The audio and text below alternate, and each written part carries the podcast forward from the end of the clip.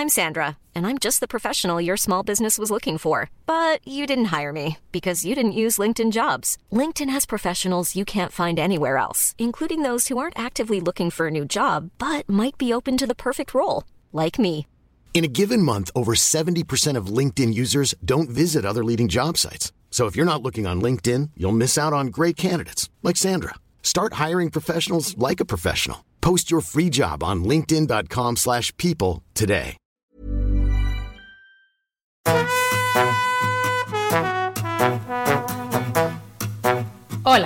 Estás escuchando De piel a cabeza, un recorrido por tu salud con Ana y Rosa Molina. porque sabemos que el conocimiento es la mejor medicina.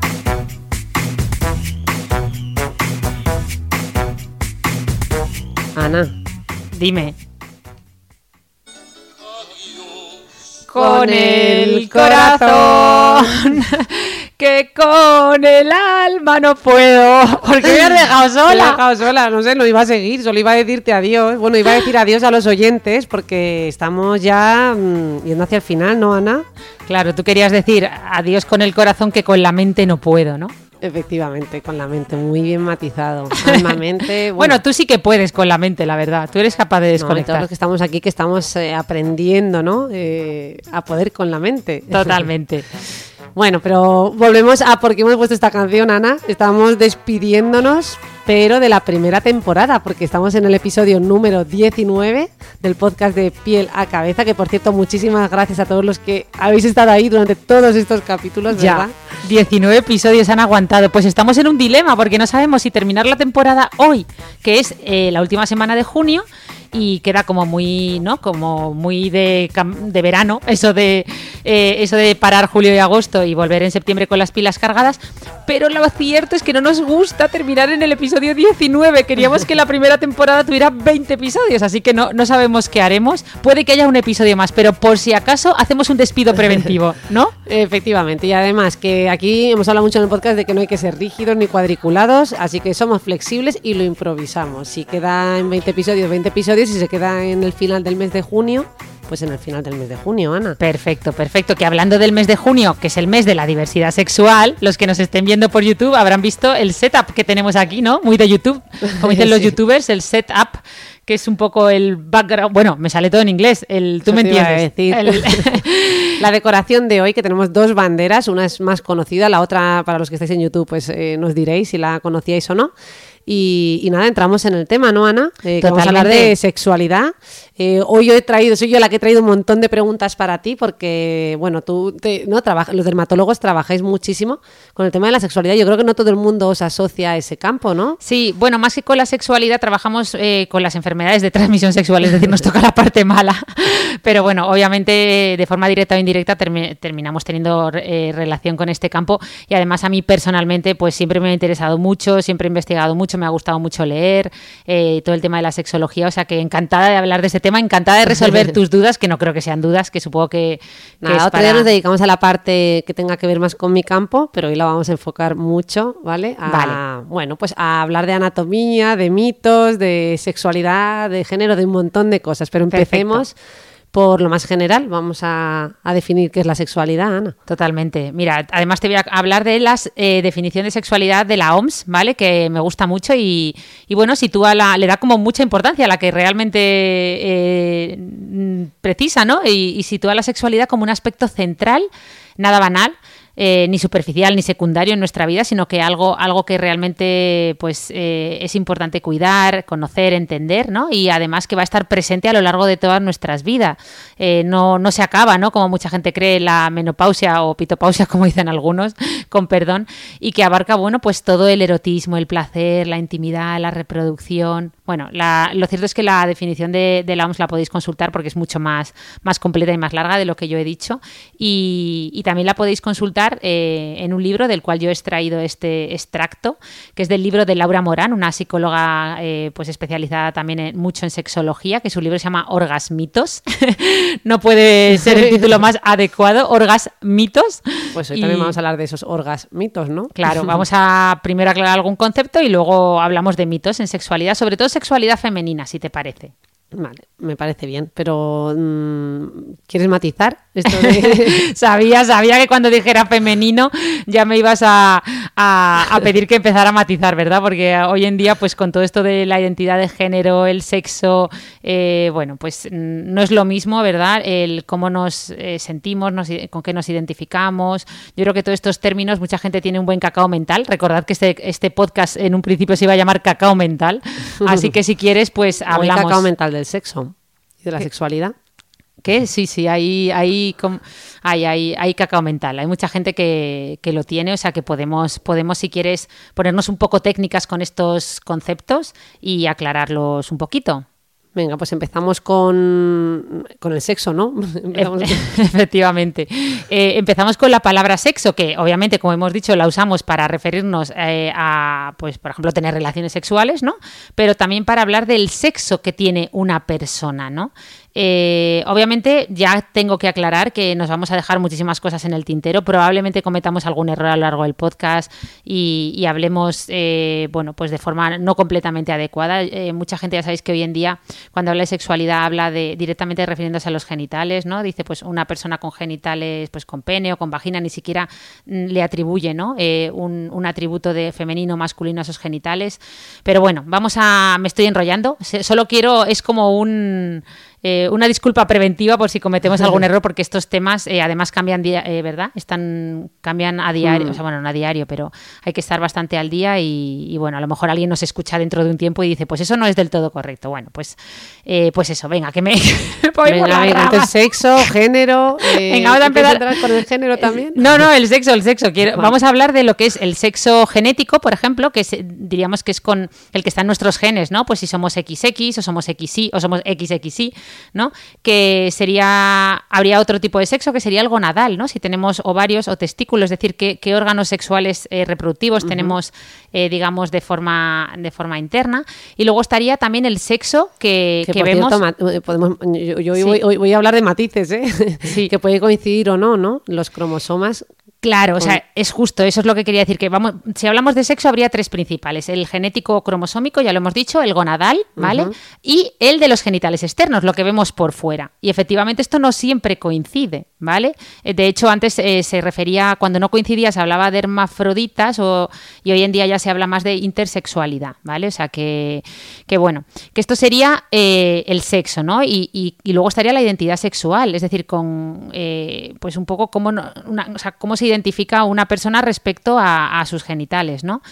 Eh, pero es que luego, para rizar un poquito el rizo, una cosa son, eh, una cosa es el sexo con el que venimos de fábrica o con el que nos identificamos, y luego ya está el género. El concepto de género, tú lo sabes muy bien, Rosa, es un concepto muchísimo más amplio eh, que, abarca muchísimos más factores, sobre todo, eh, algunos dicen que es puro constructo social, porque tiene un componente social muy importante.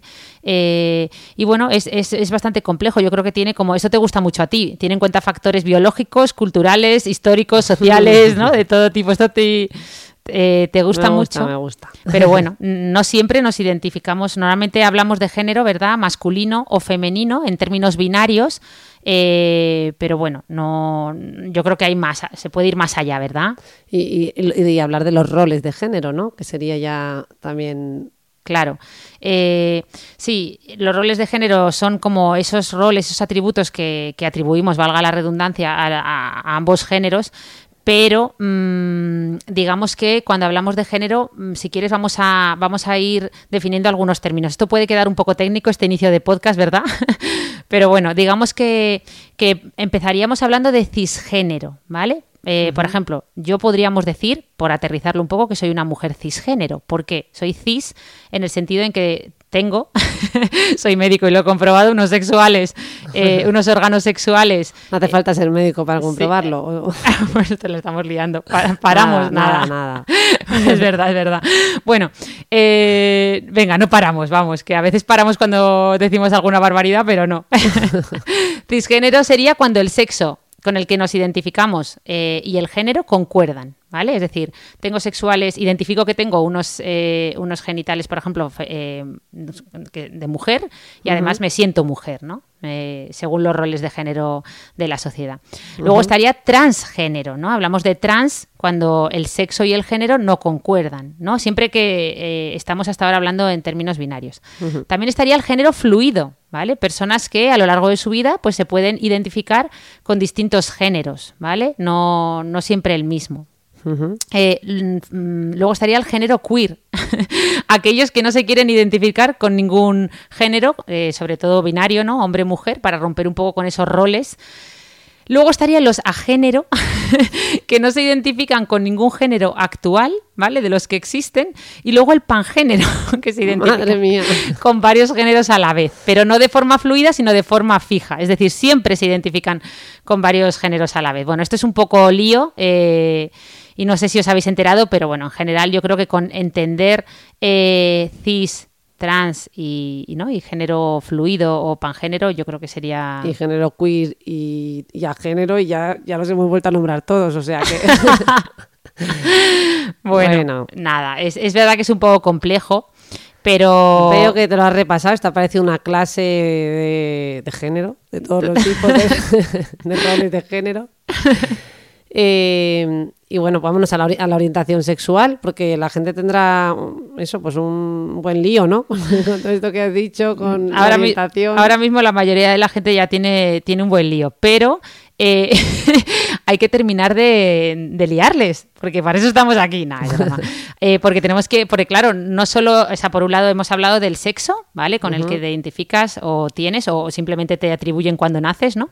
Eh, luego está el género, ¿vale? Más algo, un constructo más social, ya lo hemos dicho, pero luego es que también hay que tener en cuenta, nos definimos muchas veces, eh, y eso que no nos gusta poner etiquetas, pero nos definimos a veces según también nuestra orientación sexual, ¿no? Y en función de eso hablaríamos de heterosexual, que suele ser lo más frecuente cuando nos, nos sentimos atraídos por personas que tienen un género diferente al nuestro, homosexualidad cuando nos sentimos atraídos por personas que eh, tienen un género o se identifican con un género eh, similar al nuestro, bisexualidad cuando nos atraen ambos géneros, teniendo en cuenta que aceptemos eso de, de ese, ese, modelo binario, ¿no? De hombre-mujer, pansexualidad cuando el género no influye en la atracción, es decir, personas que se sienten atraídas por otras personas sin importarles el sexo o el género. Uh -huh. Asexualidad, que normalmente esto está bastante mal entendido, simplemente son personas en la bueno, que la sexualidad no es algo principal en su vida. No quiere decir que no tengan relaciones sexuales, simplemente a lo mejor no le dan la misma importancia que otras personas.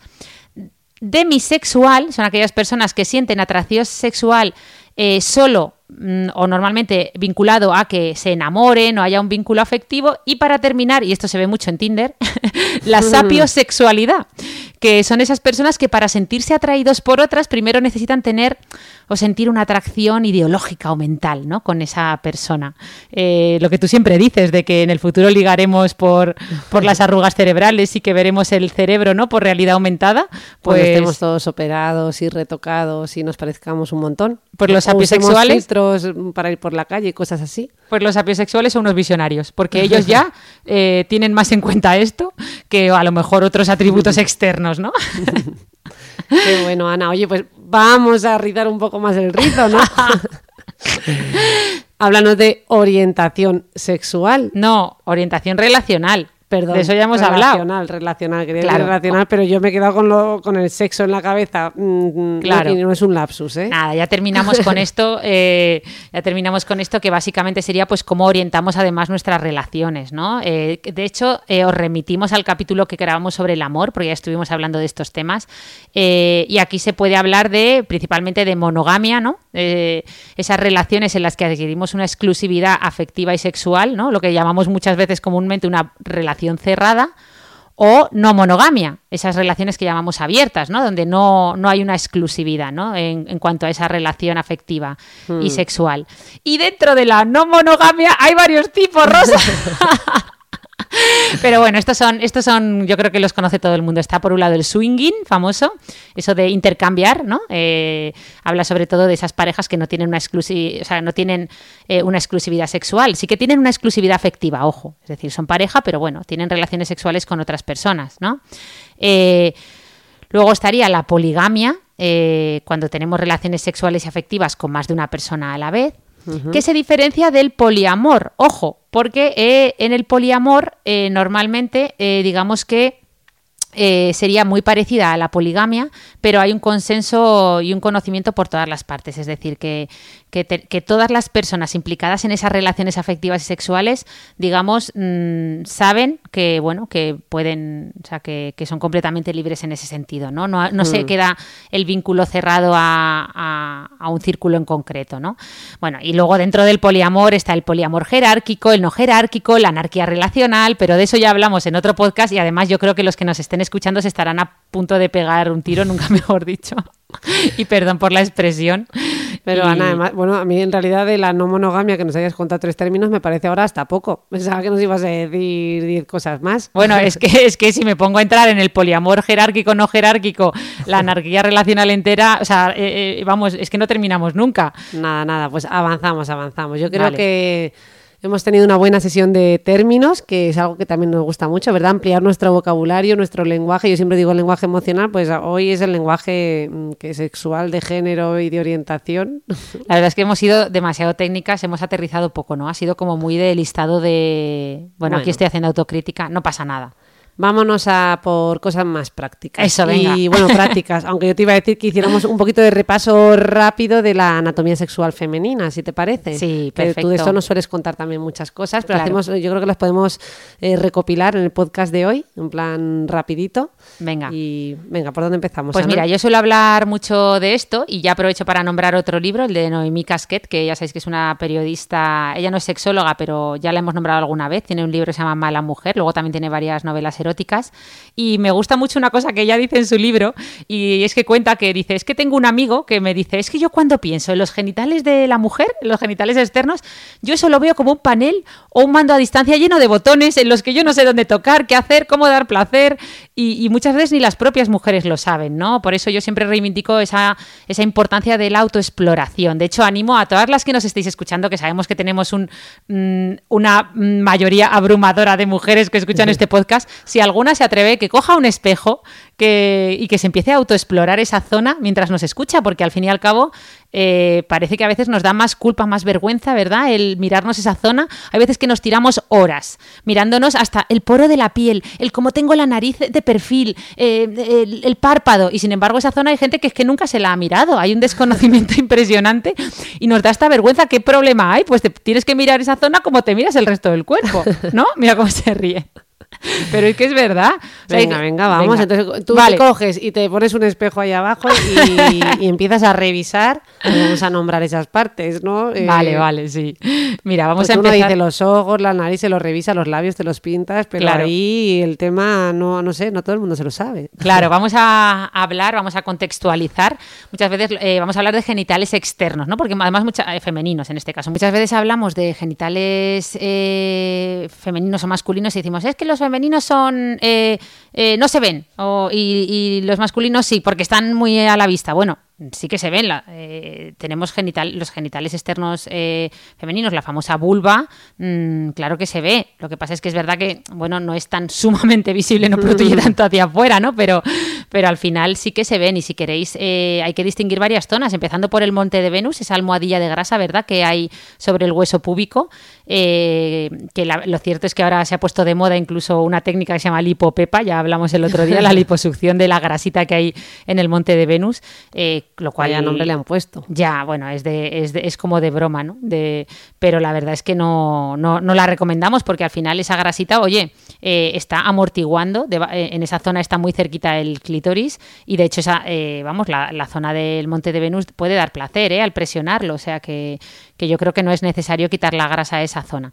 Eh, de hecho, mm, luego en la vulva estarían también los labios mayores que rodean a la entrada de la vagina y que hay que aclarar que son de piel, ¿vale? Y por dentro de los cuales estarían los labios menores, que ya son más mucosa. ¿Vale? Y rodean también la, vagina. Está ahora también muy de moda el, quitar los labios, mm, eh, bueno, disminuir el tamaño de los labios menores con cirugía, ¿no? La conocida labioplastia, que se está poniendo muy de moda por culpa, bueno, por culpa, por lo que muchas veces eh, asumimos como, como, que deben ser unos genitales, eh, ¿no? Una vulva en, en, el, en el porno. Hmm. Pero bueno. Bueno, lo del hipopepa no lo había escuchado, pero esto sí, ¿eh? Lo de la labioplastia, mira, no vi tan perdida. Claro, la labioplastia básicamente consiste eso, en disminuir quirúrgicamente el tamaño de los labios menores cuando sobresalen por fuera de los labios mayores un poco para mm, asemejarse a una vulva más infantil, lo cual no tiene mucho sentido ya que, bueno, pues eh, están ahí, o sea, el que sobresalgan por fuera de los mayores no es ningún problema estético ni funcional, ¿vale? Eh, no hay que acomplejarse por ello, todo lo contrario, todas las vulvas son diferentes y yo creo que, bueno, que no tiene, no tiene mucho sentido esto de intentar tener una vulva, eh, si no nos molestan, vamos, no tiene ningún sentido. Eh, ¿Qué más? Tenemos por, por, la vulva también el glande del clítoris, ¿vale? La única parte visible del clítoris, la punta del iceberg, que muchas personas le llaman clítoris a, esa, a ese glande eh, o pepitilla, que está muy mal dicho porque el, clítoris es enorme, ¿vale? Y, bueno, luego hablamos del clítoris. Vamos a dejarlo ahí, que visiblemente se, se podría ver el glande.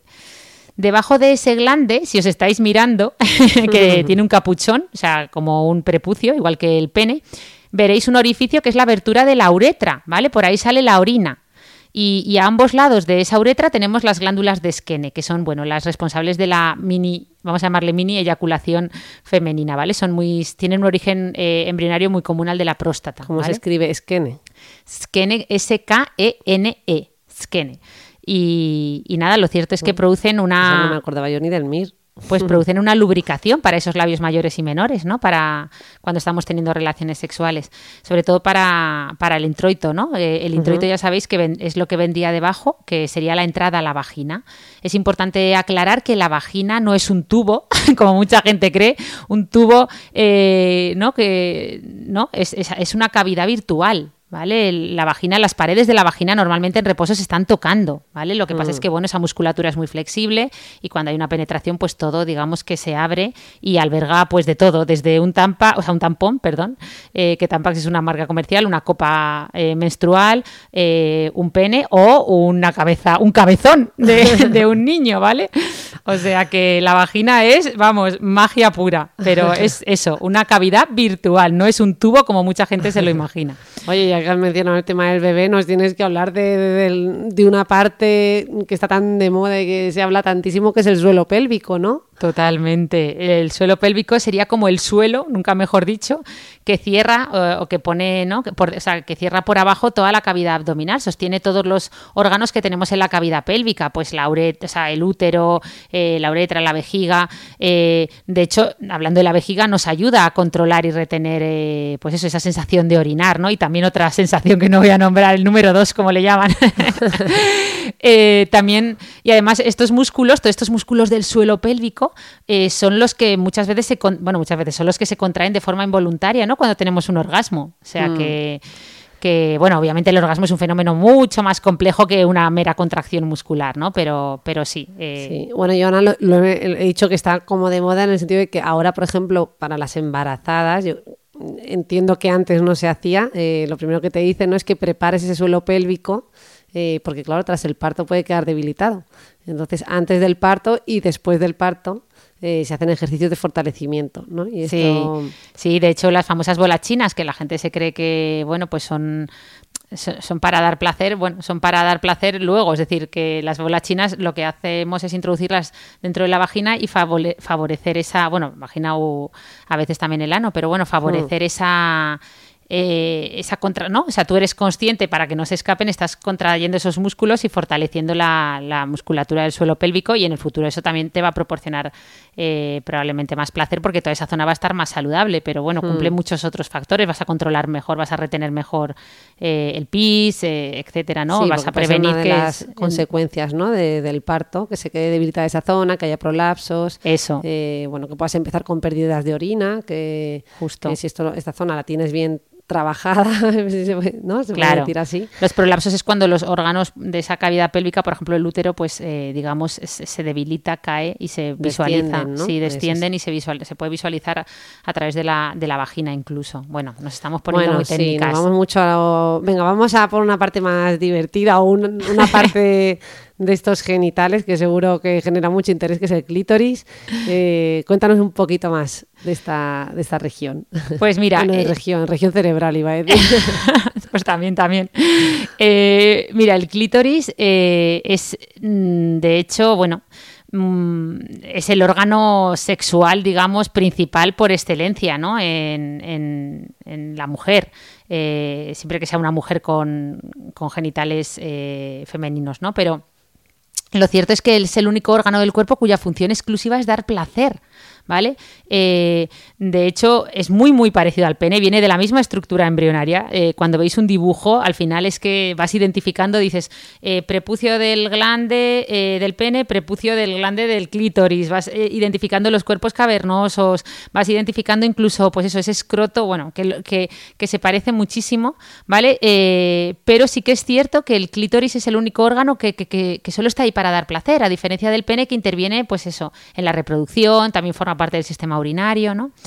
Y bueno, lo cierto es que igual que el pene, es un órgano que está compuesto de tejido eréctil, se llena de sangre cuando cuando bueno cuando se erecta no se hace como muy grande se tensa como un globo y, y lo cierto es que pues como hemos dicho es muy muy parecido al pene no tiene dos bandas de tejido eréctil mm, que serían equi- equiparables a los cuerpos cavernosos del pene eh, que es lo que hace que se tense y crezca muchísimo.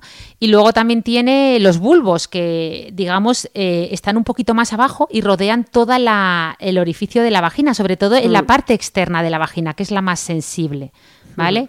Eh, yo creo que es importante entender esto porque, eh, bueno, la mucha gente cree que el órgano principal que, que, bueno que, que aporta placer ¿no? Eh, a las mujeres es, es- es la vagina ¿no? y, y que es muy fácil tener un orgasmo sexual o sea eh, vaginal in- bueno vaginal eh, a través ¿no? de, de la penetración y, y es todo lo contrario ¿no? la mayoría de mujeres les cuesta muchísimo llegar al orgasmo solo con la penetración Oye, con- Ever catch yourself eating the same flavorless dinner three days in a row? Dreaming of something better? Well, HelloFresh is your guilt free dream come true, baby. It's me, Kiki Palmer. Let's wake up those taste buds with hot, juicy pecan crusted chicken or garlic butter shrimp scampi. Mm. Hello Fresh. Stop dreaming of all the delicious possibilities and dig in at HelloFresh.com. Let's get this dinner party started. Hiring for your small business? If you're not looking for professionals on LinkedIn, you're looking in the wrong place. That's like looking for your car keys in a fish tank. LinkedIn helps you hire professionals you can't find anywhere else, even those who aren't actively searching for a new job but might be open to the perfect role. In a given month, over 70% of LinkedIn users don't even visit other leading job sites. So start looking in the right place. With LinkedIn, you can hire professionals like a professional. Post your free job on linkedin.com/people slash people today. Con esto que estás diciendo, yo creo que nos podemos saltar ya a la parte de, de mitos o, o de orgasmitos, porque eh, me vienen un montón de ideas de- para preguntarte, ¿puedo o no? Venga, si quieres, vamos a. Estamos como un poco apagadillas en este podcast. Empezamos con mitos rápidos. Además, Venga, llevamos. sí. Llevamos casi media hora ya. Vamos a hacer Venga. como 10 mitos rápidos. parte más Sí, mm. más práctica y. Ana, eh, bueno, es que esta no sé cómo planteártela. Eh, el punto G, ¿Existe, no existe? ¿existe o no existe? Venga.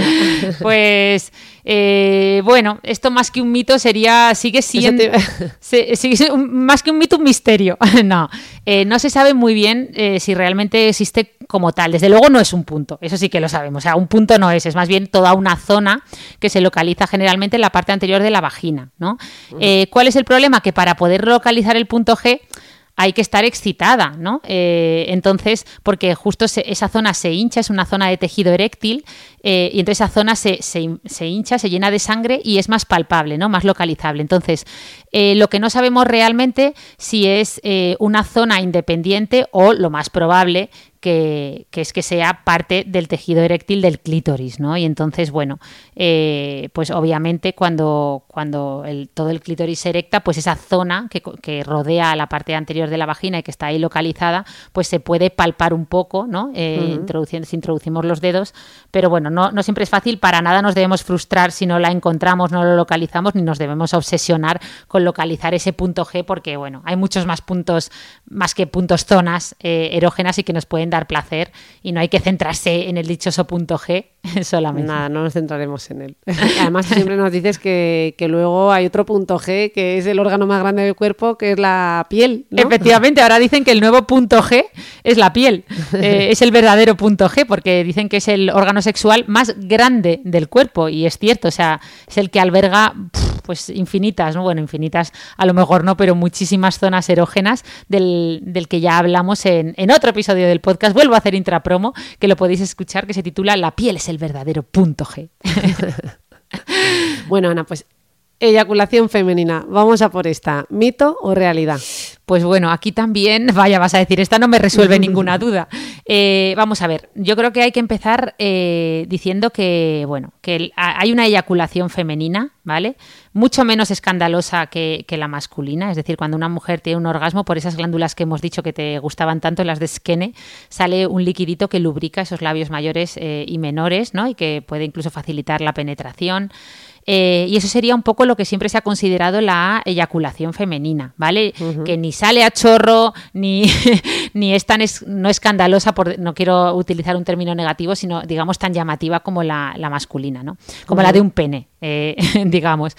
Pero sí que es cierto que ahora se ha puesto muy de moda, en parte también gracias al porno, el famoso squirting, ¿no? que es una palabra también inglesa que significa chorro y que, y que aquí, eh, bueno, lo que se ha visto es que, eh, pues coincidiendo con el orgasmo, sale un, se expulsa eh, pues un líquido muy abundante y que saldría pues eso de una forma más pues más a chorro, nunca mejor dicho, mm, pero que saldría por la uretra, ¿vale? Entonces, cuando nos preguntan qué es este líquido, pues, pues lo más probable es que el líquido que sale en el squirting pues sea orina. Vamos, eh, se ha visto que tiene urea, se ha visto que, que, que, es una cantidad bastante llamativa. ¿Dónde vamos a albergar?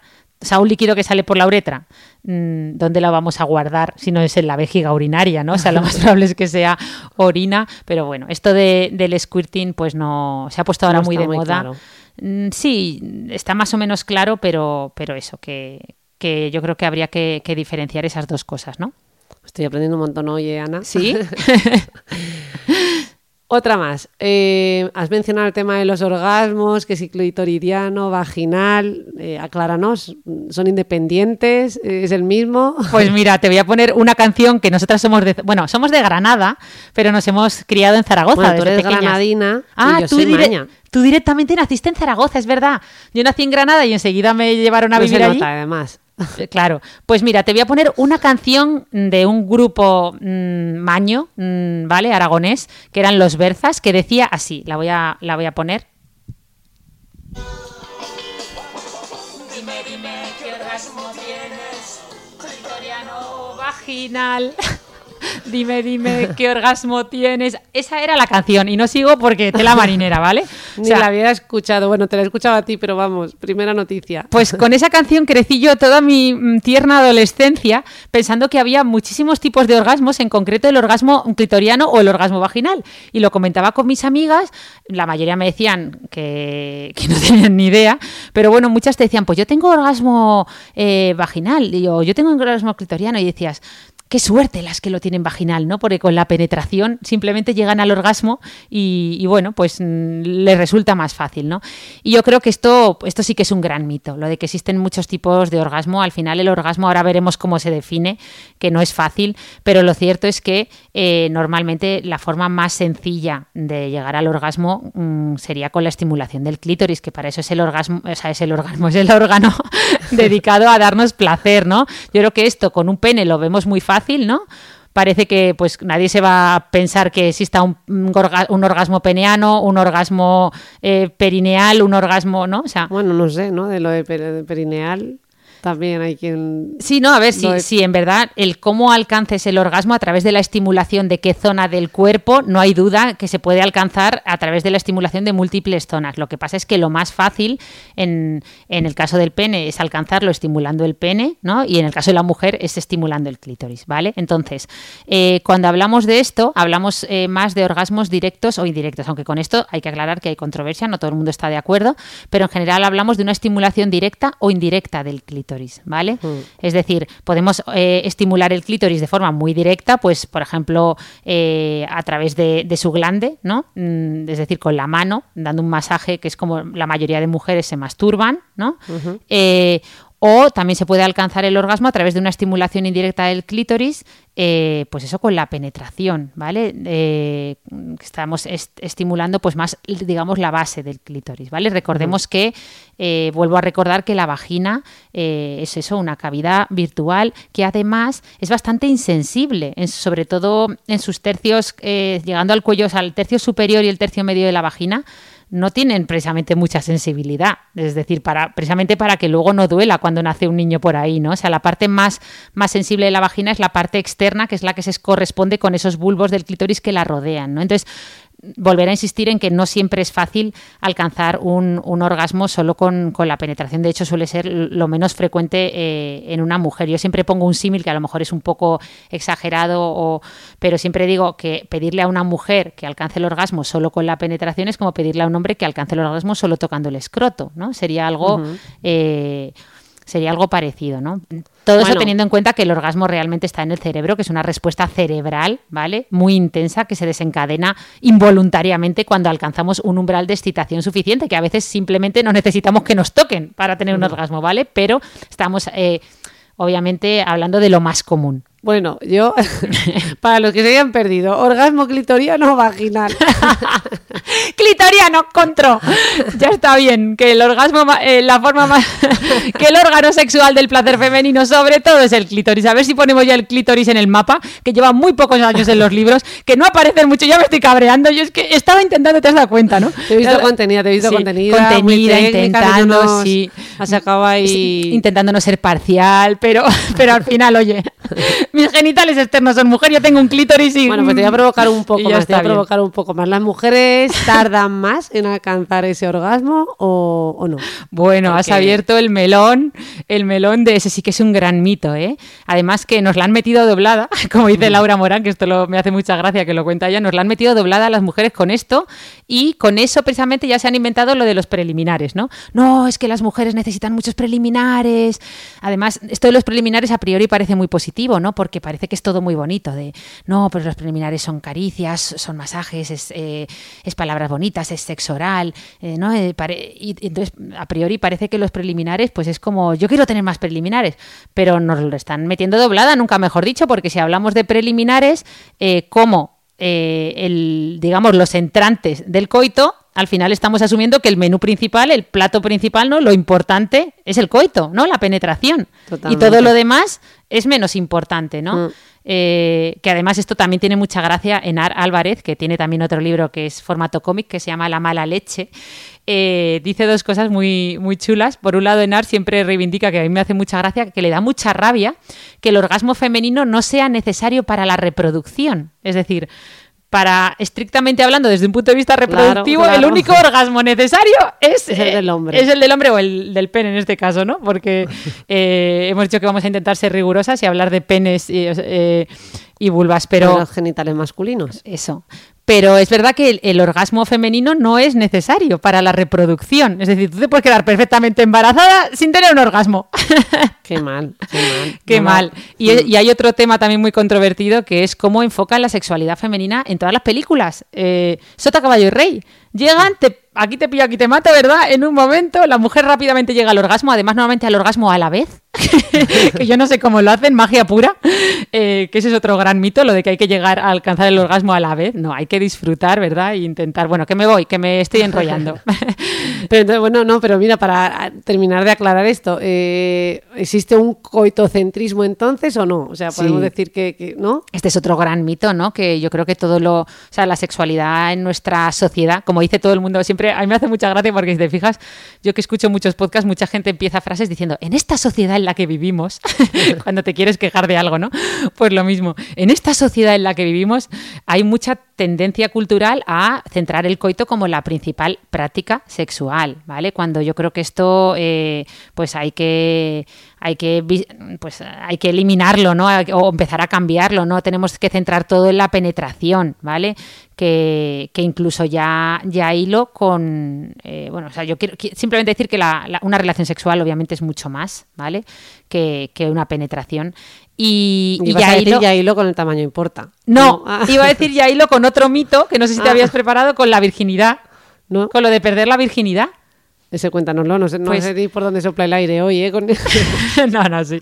Pues hombre, que cuando... Mm, bueno, primero que decir que la virginidad no existe, ¿vale? Eh, porque... Eh, pero luego decir que cuando hablamos de esa primera vez, esa primera relación sexual, normalmente lo identificamos con la penetración. Y siento deciros, bueno, siento no, al, revés, es una buena noticia que todos perdisteis la virginidad, si es que se puede decir que eso, eso existe, lo de perder la virginidad, o tuvisteis vuestra primera relación sexual mucho antes de lo que creéis, porque todos lo identificáis normalmente con ese momento en el que tuvisteis la primera relación, bueno, estamos hablando obviamente todo el rato, nos estamos centrando en esa relación, ¿no?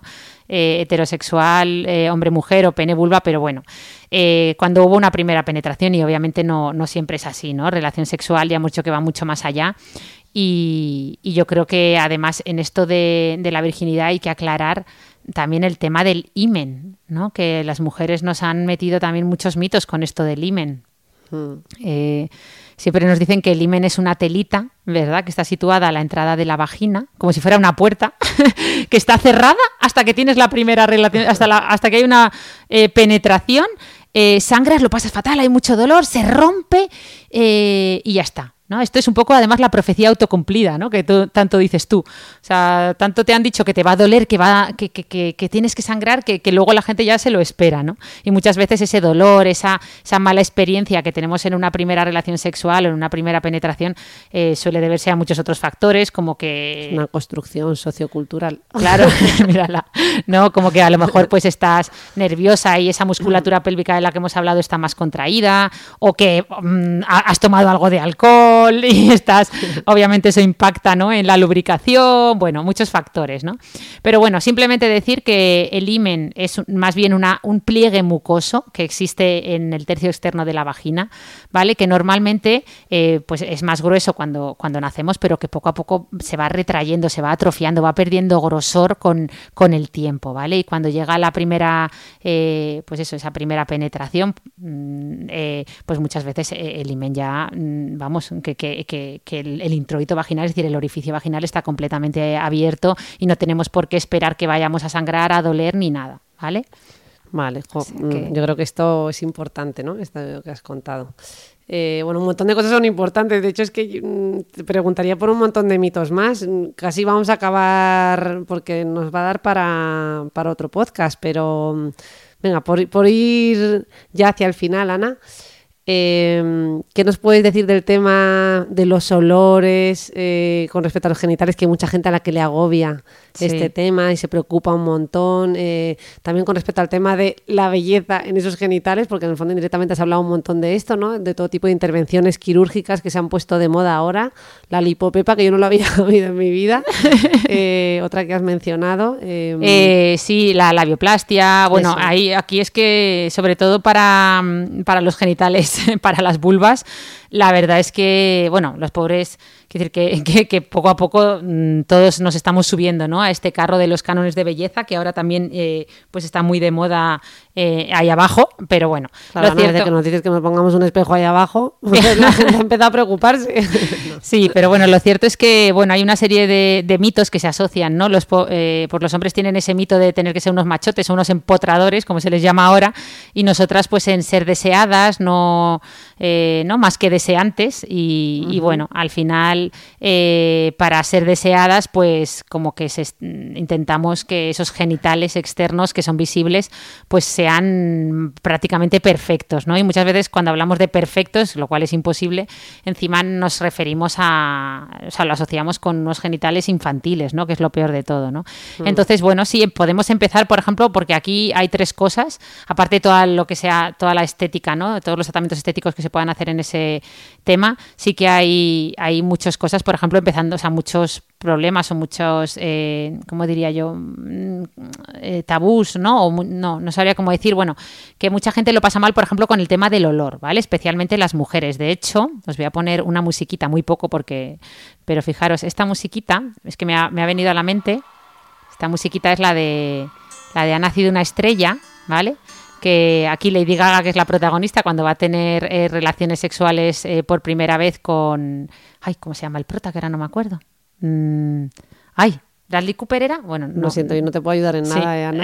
bueno, pues corriendo, corriendo, igual que en muchísimas otras películas, porque esto en el cine lo vemos un montón, como la mujer va corriendo al baño.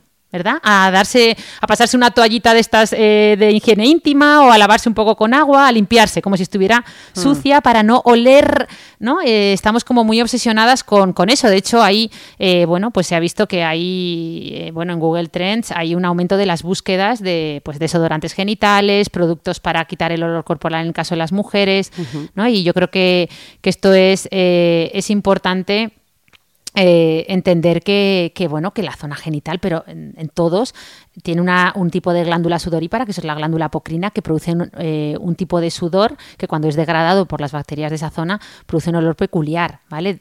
Obviamente, si hay una buena higiene en la zona, eh, no tenemos por qué preocuparnos, es decir, no tenemos que obsesionarnos con limpiar esa zona, ¿vale? imagino que habrá gente que le preocupe porque no te, ¿no? Igual que el sudor, hay gente que con, suda con más facilidad eh, claro, el problema es que si nos obsesionamos con limpiarlo más, eh, sacarnos brillo, como digo yo, muchas veces va, vamos, va a ser contraproducente. Vamos a alterar la, flora bacteriana de esa zona, vamos a cambiar el pH. Es mantener la higiene, con la higiene natural. Claro, no, a ver, vamos a partir de la base de que aquí la gente tiene una buena higiene diaria, ¿vale? Estamos matiza, claro, claro, a ver si ahora la gente va a usar esto. O sea, dentro de tener una buena higiene diaria, no hay que, eh, pues eso, usar ni desodorantes genitales en esa zona, ni usar productos eh, pues muy agresivos, ni perfumes, ni detergentes mm. que, limpien en exceso, ¿no? De hecho, no hay que limpiar la vagina por dentro, ¿vale? La vagina se limpia sola y además es que tener un poquito de olor en esa zona eh, nos, nos, ayuda, ¿no? Es decir, que si enmascaramos por completo el olor genital, eh, nos, vamos a, nos vamos a perder, porque muchas veces ese olor es el que nos orienta a que puede haber una infección. Por ejemplo, si cambia tu olor de esa zona normal o habitual, es porque puede haber una infección, ¿no? Entonces también nos ayuda, o sea, no hay que enmascarar mm. por completo ese olor, ¿vale? Hay que asumir, eh, normalizar, como dice mucha gente, que, los genitales tienen un olor y, dentro de que sea un olor normal, que no sea un olor de, como tú bien dices, de no lavarnos nunca, pues ya está, ¿no?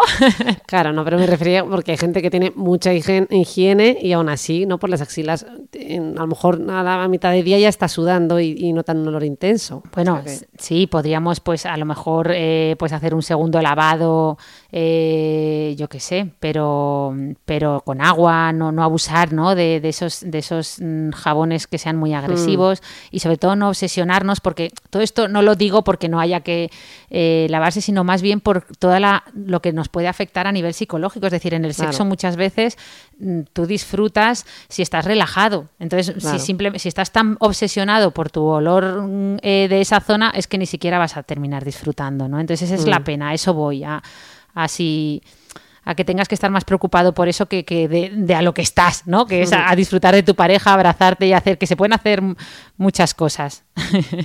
vale. Bueno, nos ha quedado claro, Ana. Entonces, eh, no sé si quieres comentar algo más. Otro mito con ah. esta zona, ya que estamos hablando de la vulva ideal, entre comillas, porque eh, pues es también el tema del color, ¿no? De, el mito de la vulva ideal. Eso, el mito, Ah, el vale. mito. Estamos hablando Vale, de que vale. es un mito cómo debe ser la vulva. Pues prácticamente tiene que no oler a nada, eh, ser mm, eh, como mm, no tener un color oscuro, ¿vale? Esto, eh, esto viene también de la pornografía. Ya sabéis que en la pornografía los genitales, sobre todo, eh, bueno, pues en el caso de los genitales femeninos de la vulva, se iluminan mucho. A veces se, a veces incluso se maquillan, ¿no? Entonces son como muy rosados, muy blancos, están muy iluminados, parecen muy claritos.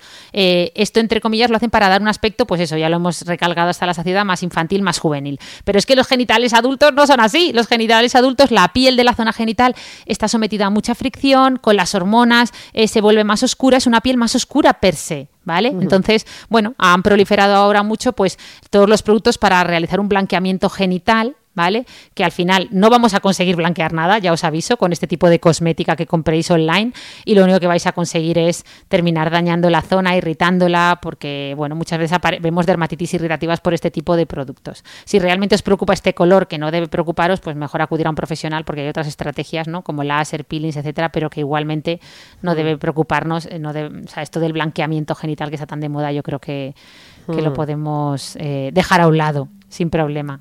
Y otro que también está muy de moda es la depilación, ¿no? Genital. Bueno, esto se está convirtiendo en la norma ya, más que la excepción, ¿vale? Eh, en la depilación del vello púbico, tanto en, bueno, en genitales eh, masculinos como femeninos, la verdad es que cumple una función. Cumple la función de mantener la zona íntima con un nivel adecuado de temperatura, de humedad, de evitar posibles infecciones. De hecho, todo el mundo, no, no, yo me depilo porque depilarse, o sea, no depilarse eh, o sea, bueno, la estoy liando. Yo me depilo porque es más higiénico, ¿vale? Entonces, esto en- es, es más bien al revés, ¿vale? Eh, mm, ese- el vello en general nos protege de, de todas las infecciones de transmisión sexual, excepto de, de los pedi- bueno, de la pediculosis, del pitirius pubis, de la pediculosis pubis, que son los piojos de, de ahí abajo, las famosas ladillas. Pero bueno, lo cierto es que, que, que, a ver, que no pasa nada por depilarnos, obviamente pues toda la, la zona visible, a través de los, de los trajes de baño. Lo que pasa es que eso, que fíjate, la zona sexual, las estadísticas dicen, eh, en un estudio publicado en Dermatology, que es una revista de dermatología eh, muy importante, que antes de un encuentro sexual se depilan el 83% de las mujeres frente a un 60% de hombres, ¿vale? Y las razones que dan, la mayoría es por razones de higiene, otros dicen que es parte de sus hábitos, eh, otros dicen que es que así sus genitales resultan más atractivos y otros dicen que lo hacían así porque lo preferían sus parejas, ¿no? Eh, bueno, mm, yo bueno, creo pero que... un porcentaje muy elevado de hombres. Ah, sí, ¿no? sí. Me ha sorprendido. Sí, sí, no, en ibas a dar general- una cifra No, no, por eso digo que esto de Mm. la depilación del vello íntimo ya es la, ya es la norma más que la excepción y, y bueno, y, y es el futuro, quiero decir que, que no pasa nada, pero sí que quería aclarar que no, ah, estoy quedando, en este podcast estoy quedando como... y, es el, y es el futuro. Sí, claro, yo, yo sí que, bueno, el futuro y el presente, quiero decir que está claro que la depilación del vello íntimo, eh, mm, que tampoco pasa, lo que quiero decir es que no pasa nada, eh, pero bueno, que aclarar que no es más higiénico. ¿Vale? Vale. O sea, solo aclarar eso. O sea, es el mito. No es más higiénico depilarse el vello íntimo, pero está muy bien si lo queréis hacer y no estamos nosotros aquí para deciros lo que tenéis que hacer. Bueno, Ana, yo qué creo que- espesura, que, ¿eh? Qué que espesura, espesura. Sí, sí, Qué nos- tenemos que tomarnos algo.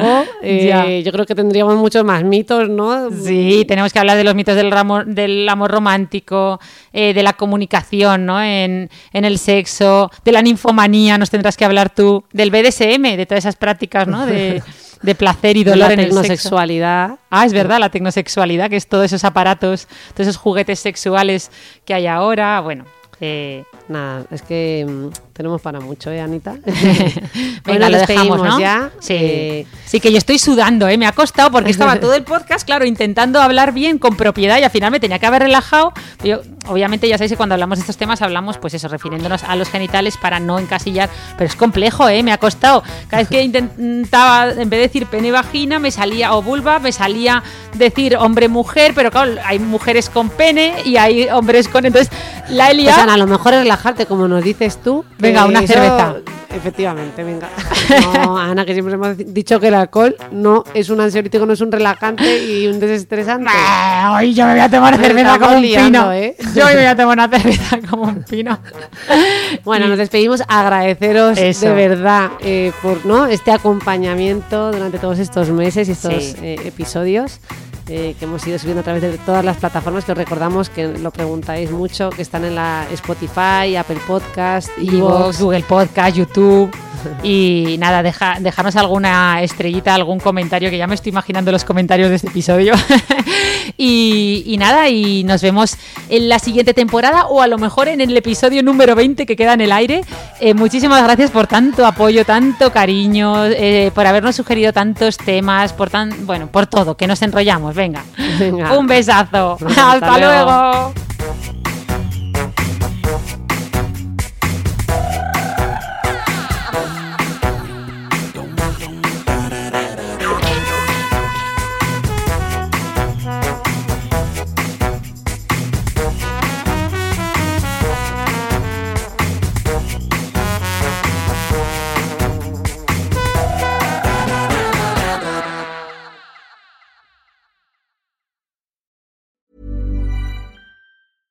Catch yourself eating the same flavorless dinner three days in a row? Dreaming of something better? Well, HelloFresh is your guilt-free dream come true, baby. It's me, Kiki Palmer.